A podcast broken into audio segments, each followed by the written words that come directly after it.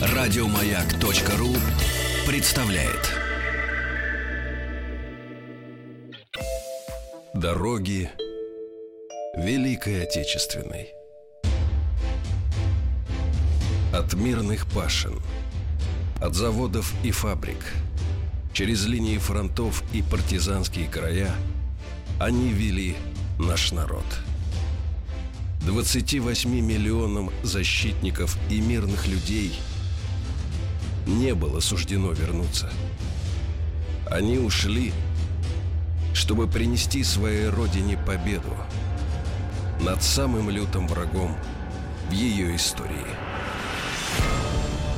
Все для победы. Друзья мои, итак, э, рубрика «Все для победы». Александр Станиславович Коршунов. Э, Саш, доброе утро. Доброе утро. Доброе Привет. утро.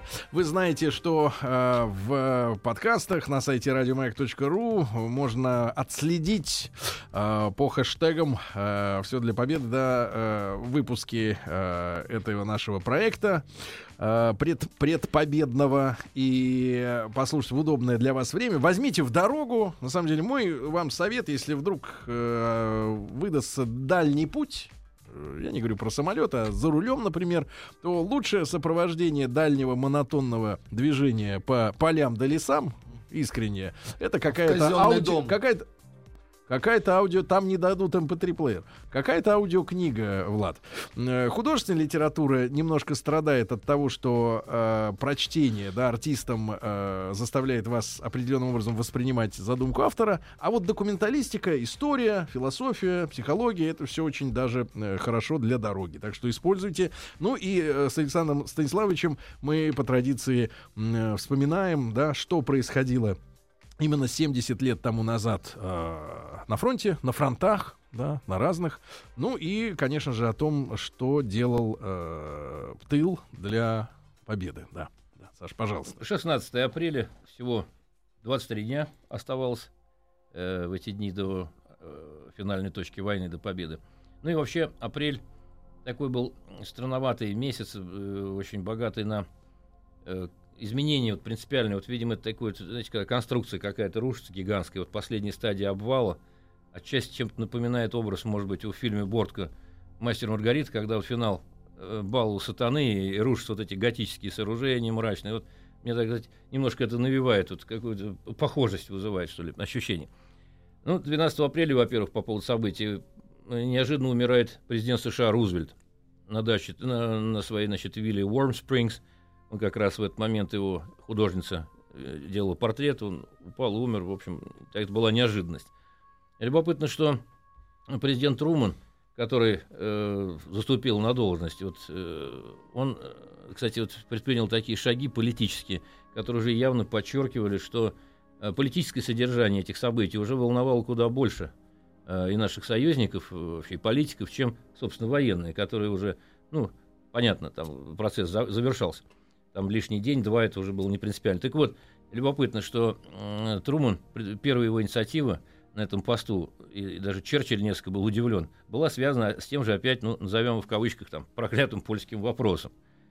Значит, все равно вот Польша, э, которая еще была э, после э, революции, гражданской войны в России, когда появилась значит, социалистическая Россия, она была элементом такого санитарного кордона, ну и, видимо, вот уже в, накануне оценок ситуации, которые сложатся после Второй мировой войны в Европе, все-таки вот некоторые наши западные союзники по войне, имея в виду будущее, не оставляли попыток как-то uh-huh. все-таки ну, размыть этот элемент, о котором Сталин говорил четко и во время встречи с, с Рузвельтом при переписке, что это мы имеем право на то, что было дружественное нам государство. Но, тем не менее, вот, э, в двух словах, эта позиция э, Трумана, она заключалась в том, чтобы опять организовать встречу ну, московских поляков, вот этого люблинского правительства, как бы их скрестить э, с лондонскими поляками, э, чтобы они встретились, и дальше они уже определяли из людей, может быть, и на местах, кто войдет в правительство. В общем, вот такая попытка размыть вот эту вот конструкцию, которую Сталин уже как бы определил. И в обмен на некоторые уступки в Европе о которых мы говорили, там не участие в делах в Греции, там Балканы, очень Черчилль волновался, что будут под нашим контролем. Саш, а можно вас попросить, мы об этом не договаривались и не планировали, но поскольку вы человек эрудированный, разносторонний, ваш взгляд, вот, э, ну, как человек, который занимается много лет историей, да, вопросом, мы на этой неделе отмечали в нашей ежедневной, да, исторической рубрике, там, в половину восьмого она выходит по Москве, смотрим, что творилось на этой, э, в, это, в этот день в разные годы истории, да, мы вспоминали дату 43-й год, когда немцы обнаружили катынские э, захоронения, да, mm-hmm. польских офицеров. Я так прикоснулся э, к некоторым цифрам, э, пошли странные нестыковки некоторые, да, но тем не менее склониться окончательно в какую-то сторону трудно. Есть официальная версия, да, есть, э, есть факт авиакатастрофы, когда летели официальные лица польские, да, на, э, сказать, вот помянуть э, то же самое это, это событие. Вы склоняетесь э, к чему, вот, если размышлять об этих событиях, которые являются таким чер- черным пятном на наших отношениях, да, с э, Польшей? Ну, не все документы, конечно, э, открыты до сих пор по Катыни. Вот, как говорят э, покойный ныне э, Илюхин, он занимался депутат Думы, и в прошлом один из руководителей Советской прокуратуры, он глубоко изучал эту тему и работал в архивах, в спецхранах. И вот как раз его недавняя относительно смерть произошла э, незадолго до того, как, по некоторым данным, он собирался огласить какие-то очень важные документы. Ну, что касается моей точки зрения, я скажу так, что я углубленно, Катынь, как вот специалист, который изучает там малейшие какие-то открытые, открывшиеся обстоятельства э, этого дела, но мне представляется все-таки, что это бесспорно очень такая правдоподобная немецкая акция, продуманная, э, чтобы на нас возложить вину за э, это дело, потому что э, ведь понятно, что немцы чувствуют, что скоро территорию придется оставить. С другой стороны, была известна история польско-советских отношений, включая эту неудачную войну, поход на Варшаву 20 года, дальнейшие события, которые связаны с трагической гибелью в польском плену очень больших тысяч красноармейцев. Ну и поэтому, в общем, Польша была таким враждебным государством. Э, вот этот период э, между революцией и э, Второй, Второй мировой войной, хотя сами поляки называют период санации, что они уже не колония, такое национальное возрождение. Но понятно, что вот спецслужбы работали, и, видимо, некоторые польские офицеры вот, или участники того дела, ведь не так много времени прошло с момента вот, 20 -го года по ну, там всего 20 лет, там, те, кому было 20, стало 40. Кто-то был, видимо, на учете у наших спецслужб, и когда вот этот э, поход освободительный западных территорий, то, конечно, какое-то количество поляков было, попало в плен, офицеров. Еще держ... по делам постреволюционным, да? Ну вот? да, и, и там же изучали их э, предыдущую биографию, особенно что касается офицеров там уже более-менее серьезных чинах. Вот, что касается, э, как я понимаю, один из аргументов, что там расстреляли мы, это, значит, зима, или осень, как, то есть логика такая была, вот немцы наступали, uh-huh. а мы осенью взяли, значит, и расстреляли. И одно якобы из доказательств то, что на многих из офицеров были шинели. Значит, это в холодное время произошло. Но дело в том, что э, вообще, кто знает более основательно армейские быт и особенности бытия армейского, шинель не является э, признаком зимней формы одежды. Она, да, когда человек живет на улице. Да, она, ну, грубо говоря, демисезонное пальто. Вот холодно летом, человек в караул надевает шинель или куда-то на пост. Признаком зимней формы одежды является теплое нижнее белье, зимняя шапка, рукавицы и прочее, которые обычно даются приказом. То есть вполне скатку даже там в походе солдат с собой носят из шинели. Второе – это методология расстрела, там затылок, э, значит, э, потом, э, ну, кстати говоря, э, расстрел в затылок и практиковали немцы, это само по себе ничего не доказывает.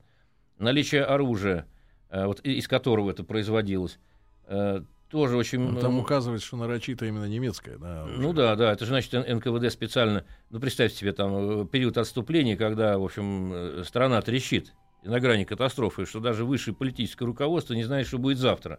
И в этот момент значит, люди начинают э, специально собирать э, в этих обстоятельствах, когда, прежде всего, мы попадали в окружение, в плен, немцы брали наши трофеи в 1941 году. И вот в этих обстоятельствах э, э, кто-то, значит, высунув язык, э, задыхаясь, Искал, ищет немецкое да. оружие.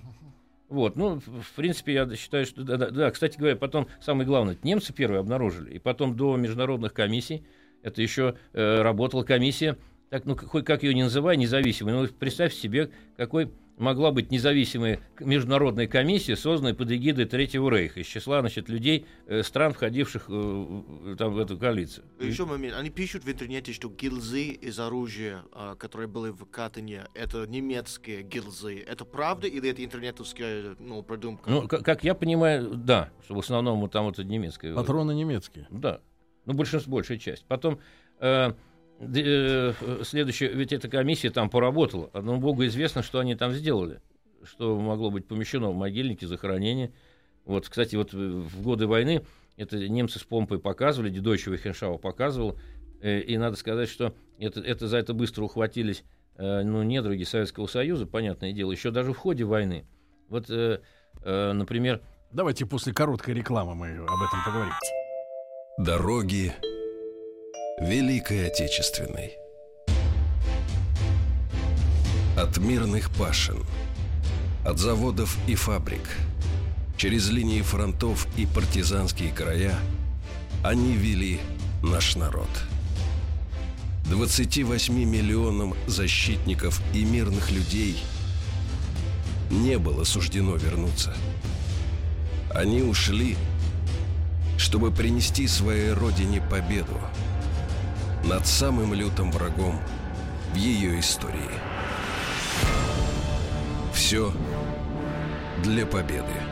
С Александром Станиславовичем Коршуновым мы вспоминаем в рубрике «Все для победы» события 70-летней давности и на фронтах, и что делал тыл, да, какая была огромная работа проведена в тылу для того, чтобы обеспечить эту победу, да, чтобы было чем воевать а, с э, фашистами. Но э, маленькое отвлечение, да, мы сделали э, именно ну, в знак уважения вот как раз событиям 43-го года, этих дней, когда немцы обнародовали э, найденное ими захоронение польских офицеров, офицеров, да, э, в Катыни, э, которая сегодня, ну вот на протяжении уж там 20 лет считается э, делом э, Советского Союза, да, э, наших там спецслужб. Ну да, на нас вешают это. Вот, а, да-да-да, пару слов буквально, Саша, еще, да, про угу. э, комиссию, да, вот эту. Да, вот эта комиссия, которая там поработала, там входили представители Венгрии, э, Чехии, там, Богемии, Моравии. Ну, можете себе представить, что это за комиссия.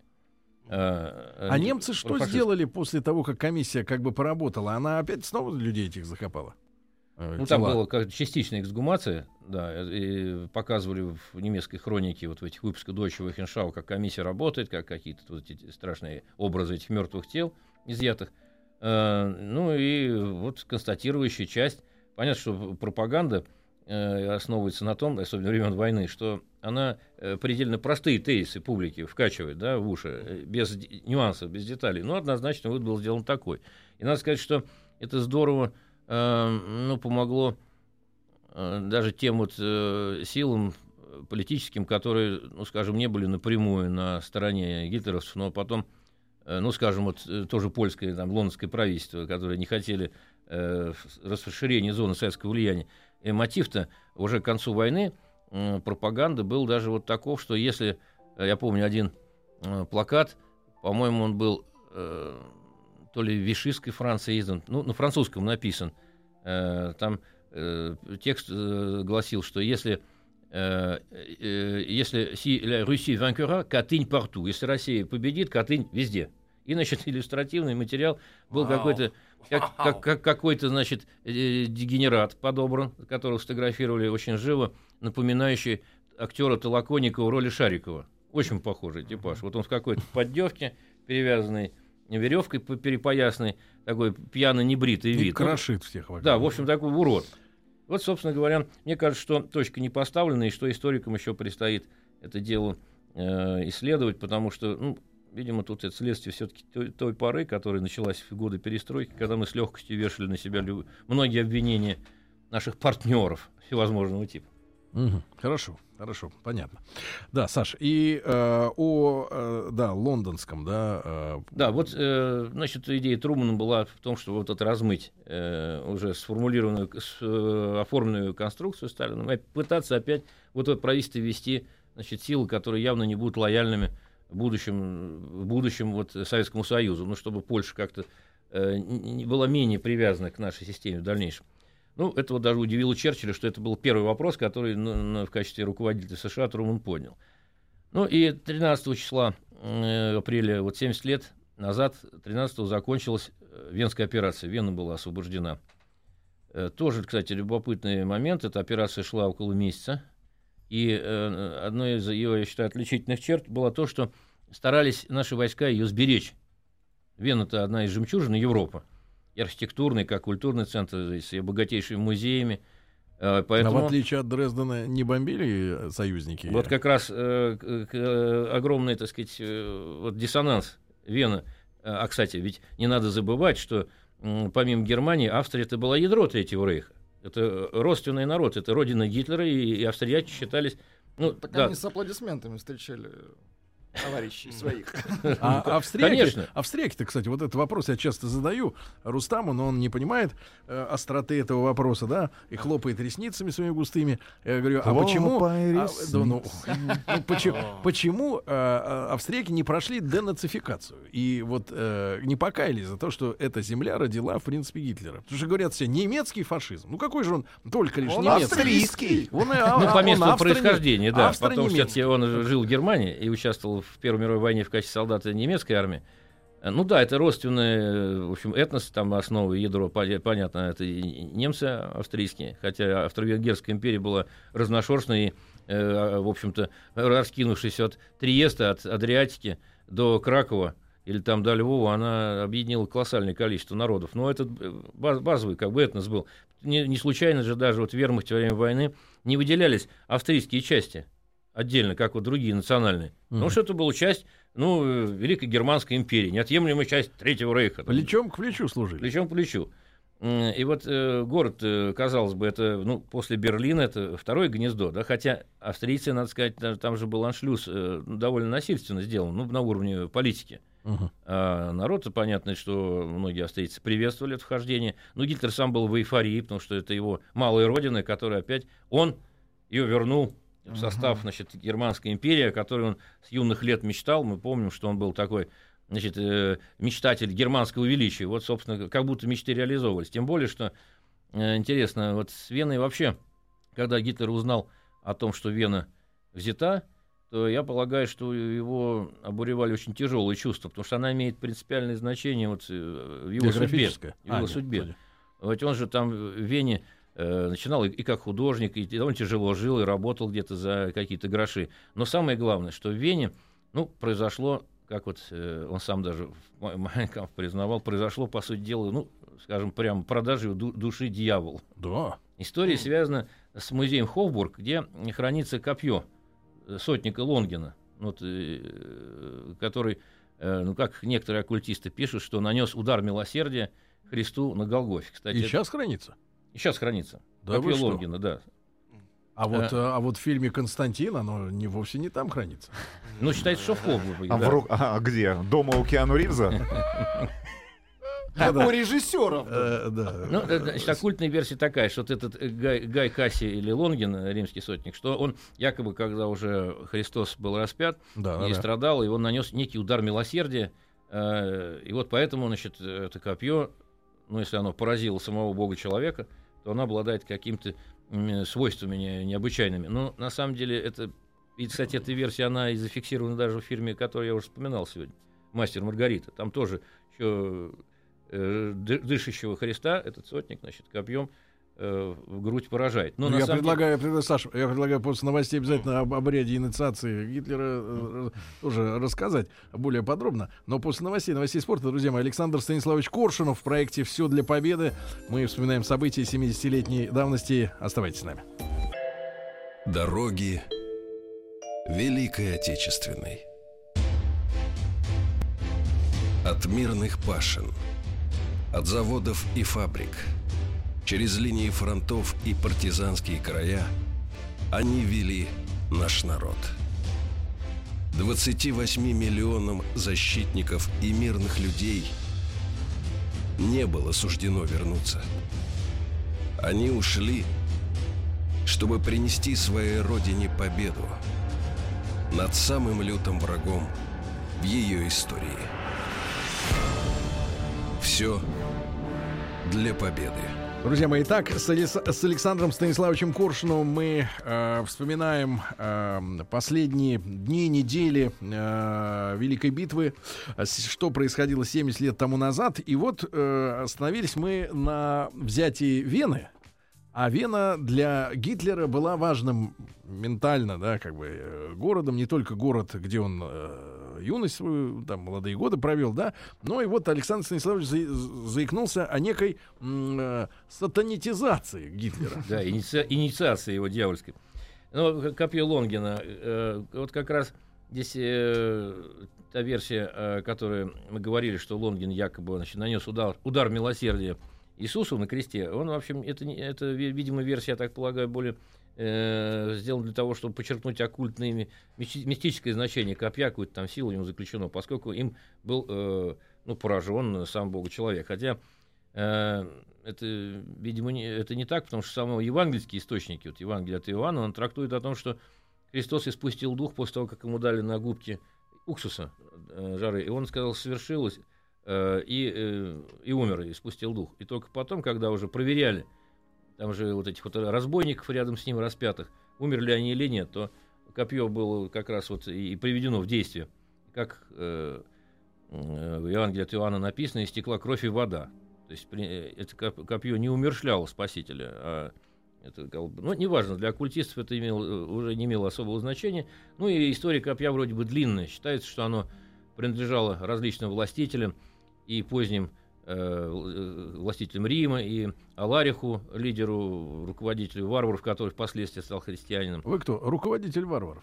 Да, предводитель, вождь, начальник варваров. Вот Э, документ. И, Доки. и Карлу Великому э, в, период раннего средневековья. Потом вроде бы оно перешло э, к э, Генриху Птицелову, немецкому э, королю, который, кстати, особо был почитаем Гиммлером, считавшим себя его реинкарнацией. Там даже вот в этом замке в на- находил доказательства, в да? Вивелисбурге, да, э, э, э, сделан такой барельеф на перекидном мосту этого Генриха Пти- Птицелова.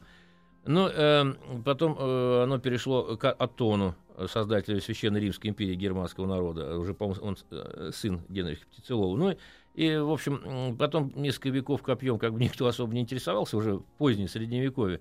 Но интересно, что Наполеон им заинтересовался, и после победы при Аустерлице, и Мгм. оно было э, взято. Мгм. А потом уже после разгрома наполеоновских войн его, э, оно почему-то, по-моему, находилось в Нюрнберге тогда, вернули в Вену. Ну вот э, и сам Гитлер, собственно, он э, увидел впервые копье. Это еще было до Первой мировой войны, молодым человеком. В музей Хофбург он пришел, и, как он сам вспоминал, э, у него были какие-то там существенные мысли э, мрачного порядка, ему жилось-то не, сладко. И э, он, как э, рассказывал, что не обращал поначалу внимания на рассказ гида, который шел с группой, э, оказавшись рядом с ним. Но он, как он признавал, я услышал слова, которые изменили мою жизнь. Э, Значит, а гид как раз и говорил о том, что тот, кто будет, ну, по смыслу, кто будет владеть копьем, тот будет э, влиять на судьбы добра и зла. Возьмет в свои руки как бы силу для совершения там зл- зла и добра. И э, вот э, Гитлер рассказал как раз вот историю о что императорах. ли, из музея его? Копье. Позже, в 38-м, после аншлюса Австрии. Это произойдет через 30 лет почти. А, да, это было где-то примерно в году в восьмом или в девятом, то есть он был еще молодым человеком. А, и вот э, он завороженно зашел к витрине, что-то его, значит, вот затронуло, э, разглядывал это копье, э, и потом на следующий день пришел один, уже, ну, без, без всяк- э, без всякого- топором. Рубить стекло. Ему он вспоминал, что копье э, какое-то странное у меня действие произвело, вроде какого-то магического откровения, как будто я его давно держал в руках. Э, Эту, значит, бурю родило в его душе. Вот он стоял, признавался, что стоял в каком-то трансе, а потом, по признанию Гитлера, э, ему, по сути, явилась некая сущность. Даже он вот Майн- э, вспоминал, что воздух стал таким каким-то удушливым. Не кисло его плющило, в принципе. Да, э, и э, трудно было дышать. Появилась вот эта какая-то, значит, дрожащая фигура сверхчеловека. Э, У него, как он, я, я чувствовал, он отмечал, был опасный какой-то эм, возвышенный И вошла в него? разум и бесстрашное и жестокое лицо. И вот интересно, что он сам признал, что э, значит, с, поч- с почтительной опаской я предложил ему душу, чтобы она стала инструментом его воли. Это, так сказать, вот признание. Видимо, инициация вот эта состоялась. Ну, э, уже позже, когда Гитлер был руководителем э, Третьего Рейха, в 1938 году был аншлюз Австрии, Австрия вернулась э, в состав значит, Рейха. Э, Гитлер, это весна, март, Гитлер э, провел грандиозный паря, парад, в Вене он выступал перед парадом. Э, значит, он был в эйфории, потому что его вот, малая родина, как бы сбылись мечты э, его э, э, его малой родины вернул в состав Рейха. И э, надо сказать, что еще сразу же первые дни там прибыл э, в Вену отряд специальных эсэсовцев, э, был там также Борман и был Вольфрам Зиверс, вот руководитель этой особой организации Анна Энерби. Они по, по существу взяли э, под наблюдение, под охрану вот, э, Хофбург. И э, австрийская тогда еще полиция, ну, еще переходного периода, оставшись от прежних властей, она э, убоялась вступать с ними в конфликт и мы у- сами. увести какие-то э, сокровища оттуда. Ну, и, э, уже э, они готовили это копье к вывозу. Уже э, оно пробыло еще несколько месяцев, по-моему, в Вене. И, И тут Джеки Чан. было увезено э, в Нюрнберг. Нюрнберг был избран не случайно местом, один из храмов Нюрнберга, потому что там происходили гигантские вот эти съезды нацистов Мгм. э, с помпой при огромном стечении народа, поэтому он там хранился. Ну, э, уже в конце войны, если так забегать вперед, э, уже когда наши дни, 70 лет назад, фашисты спрятали копье в один из тайников около Нюрнберга, но 30 по-моему, апреля группа английских офицеров э, э, спецподразделений нашла копье. А что, не при себе ты его держал? Не до этого. Ну, типа на поясе. Ну, и оно было уже позже опять вернулось в Хоубург. Ну, вот- Как егерь, вы имеете Да в виду? нет, копье Есть- и щит. А, есть момент, есть а, какие-то артефакты, как к- э, кусочки самого креста. Э, И э, в Европе есть очень много таких. Есть несколько возможных коп- Копий. и копий.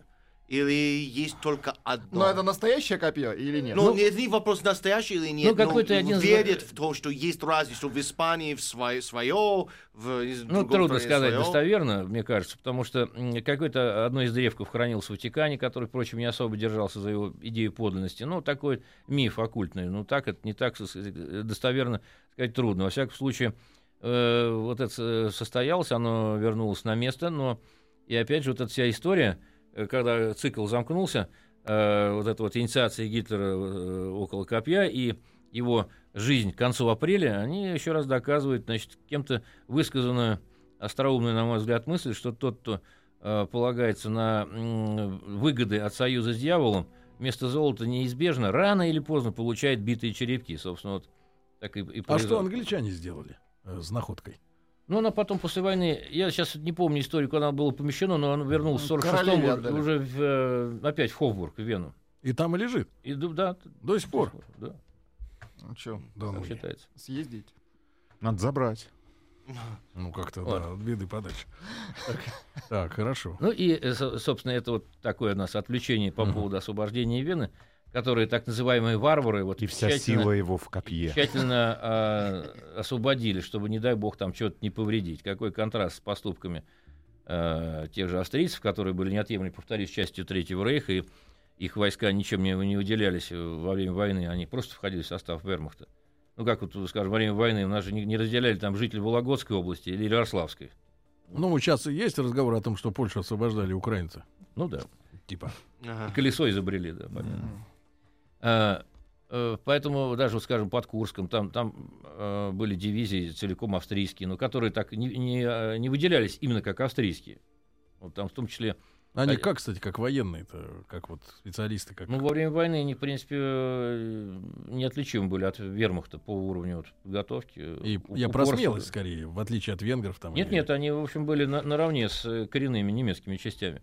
Ну и вот, э, конечно, главное событие вот э- этих дней, о которых мы вспоминаем, это как раз вот сегодня, э, 16 апреля, ровно 70 лет назад в этот день началась Берлинская операция э, наступательная. Ну, э, кстати, и- Какой был, Саш, примерно вот э, диаметр э, вот э, окружения? То есть на каком на каком километраже фронта Фронт. При, приходилось? Ну, э, фронт, вот там идея-то была создать такое окружение Берлина, поэтому вот, фронт Рокоссовского, второй белорусский, севернее Жуковского, первого белорусского, и э, первый украинский, которым Кони- Конев командовал, южнее Берлина. Их задача была вот взять в клещи Мгм. город. А Жуков, значит, это самое трудное направление напрямую, вот Зейловские высоты.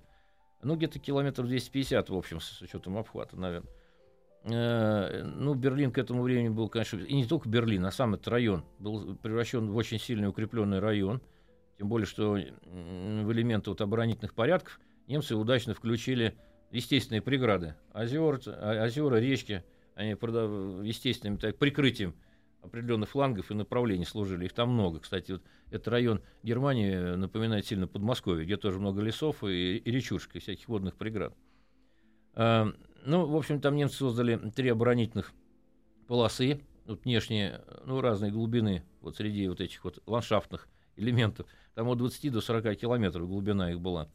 Ну и, собственно, сам городской оборонительный район, собственно, Берлина, три вот оборонительных обвода. Мы как-то вот в проекте «Война» вспоминали, Мгм. и о площади города она была по, по тем временам огромной, что он был больше Москвы, и 400 подземных бункеров, там некоторые до 1000 ч- человек гарнизон вмещали. Немцы там э, наскребли все, что было возможно, включая там юношей Гитлер-Югенда 15-16 лет. Кстати, союзники уже в этот момент были тоже недалеки от Берлина, э, где-то километров, по-моему, передовой части, в, э, по-моему, 60 или 50 километров оставалось. Ну, Не так, не так уж много. А гражданские уходили из города? То есть были беженцы, которые... Или они, э, И- сказать, какая-то часть населения э, покинул, но не- незначительная, потому что Гитлер был против того, чтобы население покидал. Да, надо было патриотический подъем организовывать, э, значит, э, оборону. Тем более, что значит, э, тогда э, известен э, гиблевский пропагандистский лозунг. Мы об ни- этом продолжим, Мы, да. никогда не капитулируем. Александр Станиславович Коршунов в проекте «Все для победы». Дороги Великой Отечественной. От мирных пашин, от заводов и фабрик, через линии фронтов и партизанские края они вели наш народ. 28 миллионам защитников и мирных людей не было суждено вернуться. Они ушли, чтобы принести своей родине победу над самым лютым врагом в ее истории. Все для победы. Итак, э, Александр Станиславович Коршунов, все для победы. И э, мы прервались, да, на окружение 250 Берлин. километров э, вокруг Да, Берлина, вот. да? Так что Берлин был, по сути, крепостью. Вот, э, площадь была тогда намного больше Москвы. Ну, напомним, поперечники в самом широком месте до 40 с небольшим километров диаметр города был. Предлагалось немцам сдаваться, ну, листовки там, э, Ну, предлагалось, да, но пока э, на этом этапе это еще не действовало. Хотя, потому что ну, вот эта истерия пропаганды, она достигла уже ну, максимума своего на последнем издыхании. Тем не менее, вот лозунг выдвинул знаменитый Ге- Геббельс, что мы никогда не, сда- не сда- не сдадимся. На домах э, было написано, что Берлин останется немецким, что победа или Сибирь, э, или там «А- остановим Красные Орды у стен э, Берлина. Такие, в общем, Там всё-таки эне- Сибирь. энергичные э, надписи. Ну и Гитлер накануне 15-го буквально выступил, направил приказ войскам, который, ну, видимо, это последнее его обращение к солдатам. По, по привычке он еще называл Восточного фронта, хотя фронт был уже ну, у восточных границ города. Э, по- ну, мысль такая была, что последний раз там одержимый ненавистью большевизм начал э, наступление Мгм. что он пытается разрушить Германию, истребить наш народ. Вот все на отпор врага, он будет обескровлен. А те, кто не выполнит своего долга, будет предателем, позорным, презренным предателем. Значит, Берлин будет немецким, а Европа никогда не будет значит, большевистской. Вот такой, значит, э, э, такой приказ был. Ну, надо сказать, что первые дни вот, э, боев за Берлин, они начались с невидной помощи артподготовки, авиационной подготовки, потому что мы уже говорили о концентрации сил. Они превосходили немецкие по разным показателям, там по личному составу двух с половиной раз, по, по технике до четырех-пяти пяти раз. И, э, в общем, дела шли поначалу трудно у Жукова на направлении главного удара. Зееловские высоты э, оказались очень укрепленными. А, Поэтому это уже событие. Я думаю, что подробнее мы, наверное, в следующий раз расскажем о Ну да. преодолении. Но надо сказать, что вот, вот эти первые дни, они озаботили э, и Сталина, и высшие командные, потому что дела на этом направлении, главное, шли медленнее, чем хотелось бы. Э, Там, ну, продвижение один, там, полтора километра за, за сутки при такой мощи составило. А, и поэтому уже 17 числа Сталин это подмечает и вскоре дает приказ э, коневским войскам повернуть две армии с э, направления под Берлин на сам непосредственно Берлин. А, э, так что вот э, это был такой момент э, некого напряжения, он отчасти отражен даже вот в знаменитом фильме «Эпопея освобождения», когда это берлинская операция, там это в смягченном варианте, но Жуков там, э, Ульянов, э, он же Жуков, говорит, Верховный торопит, торопит. Вот, то есть это был такой момент, ну, для командующего политического напряжения. Было решено, кто из командующих фронтами возьмет э, Ну, предполагал, что? Жуков-то был на основном направлении, что именно он. Э, ну, э, конечно, вот это пре- превосходство э, Красной Армии, оно, ну, естественно, было связано с э, действиями э, промышленности, с функционированием нашей промышленности, которая во время войны набрала мощи. Военное производство превзошло немецкое, ну, там, по- итогам войны, по-моему, по, по танкам чуть не два раза, по танкам самоходцев, по авиации, там, минимум, по-моему, в полтора раза. Э, Но э, что, собственно говоря, мы рассказываем о торжествующих войсках, которые скоро будут триумфаторами, э, подходят, так сказать, к, э, к последней точке врага. А вообще говоря, ситуация-то в тылу, в тылу нашем довольно была тяжелая, потому что, ну, к этому времени, э, во-первых, возвращались э, люди из плена, проходили специальные фильтрационные пункты и, э, армейские. Потом, кто вызывал подозрения, они проходили такие же пункты НКВД. Э, по-моему, прошло... Сначала армейские стояли. Сначала армейский, да. Если там как- какие-то подозрения возникали, тогда их уже, значит, вот в, в эту систему определяли. И э, э, те, кто проходил проверку, их опять призывали в армию благополучно.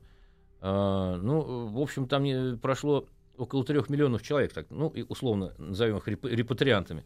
Вот, э, 800 тысяч из них э, были призваны в армию, а э, больше 600 э, причислены к разным там вспомогательным рабочим батальонам, комиссариатам, ну, для хозяйственных и э, прифронтовых дел. Но м, любопытно, что, во-первых, война, конечно, она сопровождалась появлением в тылу огромного невиданного числа инвалидов э, войны. Какие вот наши потери по инвалидности были, э, Э, когда человек не ну мог вот, э, полностью вылечиться? Вот есть данные, эм, что вот до конца войны по болезни, там, по инвалидности уволено 3, миллиона 800 тысяч человек. Мгм. Но из них инвалидами стали ну, больше 2,5 миллионов. То есть ну, вот, э, страна была на- перенасыщена инвалидами. Вот, и по, в конце войны, и после войны они просто заполонили пивнушки, там, э, в- электрички. Было огромное количество. Я еще в детстве даже помню этот период, это 60-е годы, когда там какие-то страшные человеческие обрубки на каталках, без ног, там, с руками только. Потом они постепенно стали, видимо, уходить из жизни, но это к 70-м, по-моему, уже не осталось. А вот как старшее поколение рассказывает, что очень много было инвалидов. Это была тяжелая, конечно, ситуация. Но, э, естественно, демографическая э, ситуация была такая же, э, непростая. Вот, э, что в селе на одного мужчину трудоспособного возраста три женщины при- э, приходилось. А, кстати говоря, э, вот любопытно, что э, по данным фашистов, немцев, э, по их архивным данным, что на территории СССР за все время, ну, за все время войны побывали, э, так или иначе, побывали больше 11 миллионов военнослужащих немецких. Ну, понятно, что э, на протяжении четырех лет это э, включает и, э, и тех, кто потом мог погибнуть или был ранен, тех, кто их заменил. Ротация была большая, я вот помню э, документы одной из немецких батарей, которая провела все эти годы в основном на Восточном фронте. Так за эти годы ее списочный состав об- обновился больше 10 раз. Э, Обслужи, обслуга, да? да. То есть, и, и вот интересно, что за эти годы, значит, от этих вот военнослужащих, вермахта и, видимо, наверное, и других частей, в СССР родилось, по их данным, около трех миллионов детей. В э, Советском в Союзе. Советском Союзе. Да. Может быть, не все они были результатом прямого насилия, но и какого-то сожительства.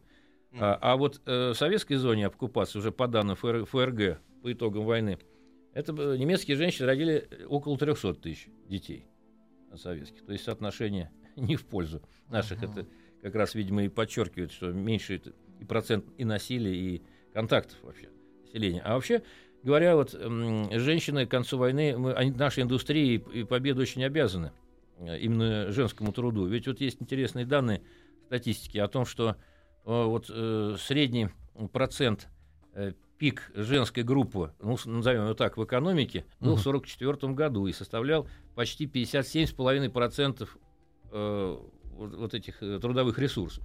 Друзья Ну- мои, ну я думаю, что мы продолжим уже в следующий раз. Как раз начинается э, сегодня, да, 70 лет назад началась операция по взятию Берлина, последняя наша операция. И мы с Александром Станиславовичем Коршуном обязательно об этом тоже поговорим. Саша, огромное вам спасибо. Спасибо. Хорошего дня, дорогие друзья. Еще больше подкастов на радиомаяк.ру.